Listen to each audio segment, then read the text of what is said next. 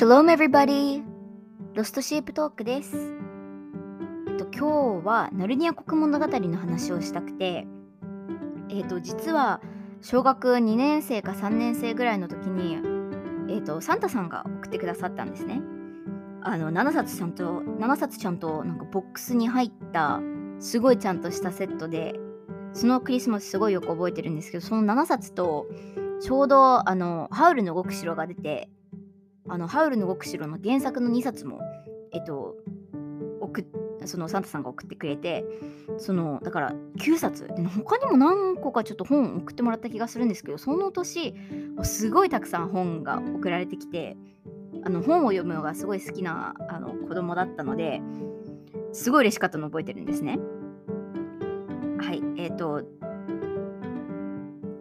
でそれを実はあの日本語の本だ日本語訳だったんですよ。だから英語じゃなくて日本語で読んでたんですけどまず出版一番最初に出版された本が「ライオンと魔女」その後にカスピアン王子の角笛その後朝開き丸東の海へ。そして銀の椅子。馬と少年。魔術師の老い。そして最後の戦いなんですね。で実はそのボックスをに入ってた順番をなんかちゃんと私が出版された順番とあと時系列版もあって時系列版だと、えっと、魔術師の老いが先に来てライオンと魔女馬と少年カスピアン王子の角笛朝開き丸東の海へ銀の椅子最後の戦いって言って出版順とあとその時系列順両方あるんですけどそれをなんか調べずにボックスに入っていた順で読んでたんで 読み始めちゃって。えっ、ー、とだからでちょうどラッキーなことに「ライオンと魔女」が一番最初になったのであこれが最初の本だなと思って読んでみてでその次が最後の戦いだったんですね。でいやなんか最後の戦いってすごい最後っぽいから最後の話なのかなとかも思いながらいやでもボックスに入ってた順番が最後の戦いだからと思って最後の戦いを読んでしまって究極のネタバレネタバレですよね。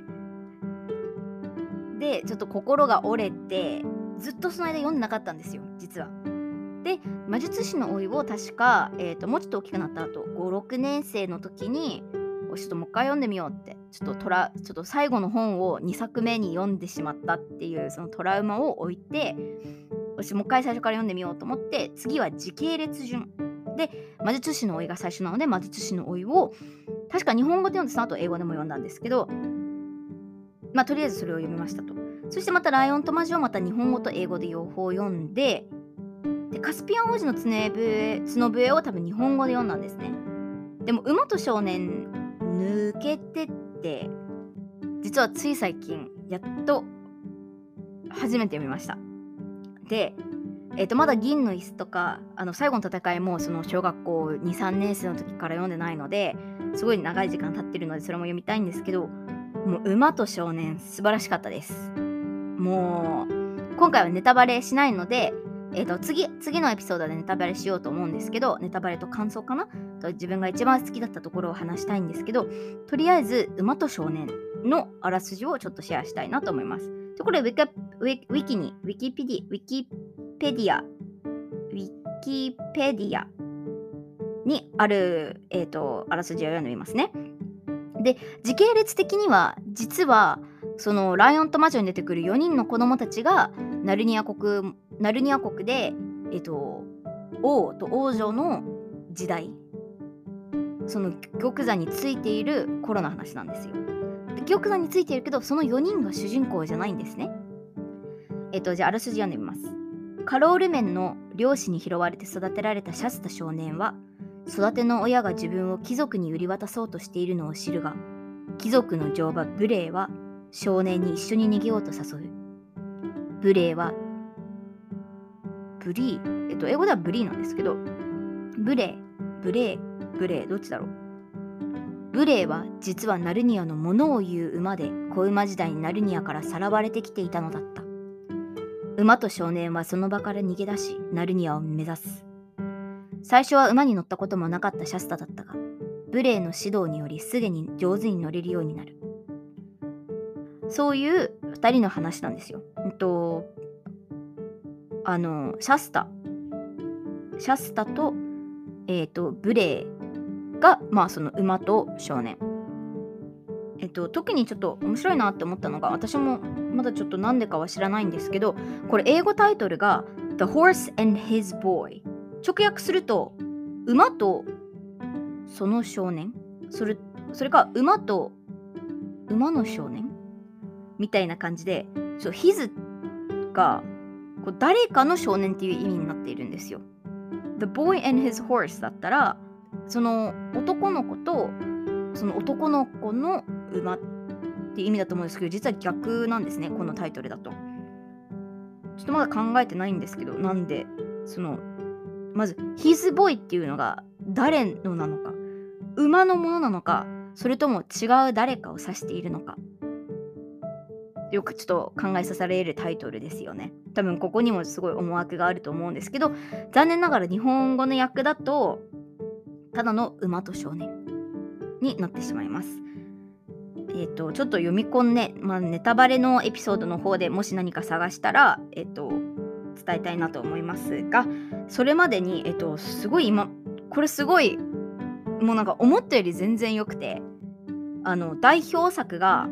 みんなナルニア国物語だと代表作がそのライオンと魔女はやっぱりみんな一番知っててで映画も出てるからカスピアン王子の角笛もよくみんな知っているんですが馬と少年ってやっぱりこうメジャーではない。あのそのこの7冊読んでればメジャーかもしれないしなんか話している間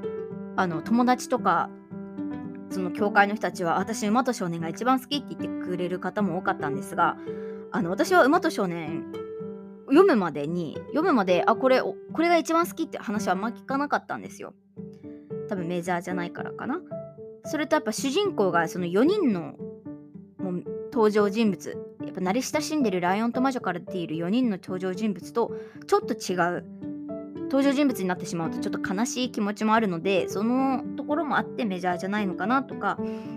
多分私も最初読んだ時に多分ちっちゃい頃に多分1ページ2ページ目ぐらい読んだんですけど多分その頃まだやっぱ4人の登場人物が一番好きだったからえ出てないじゃんって思って多分読み始められなかったところもあったのかなと思いますが、えー、とまだ銀の椅子えーと、今ちょっとカスピアン王子の角笛まだ英語で読み直しているんですが、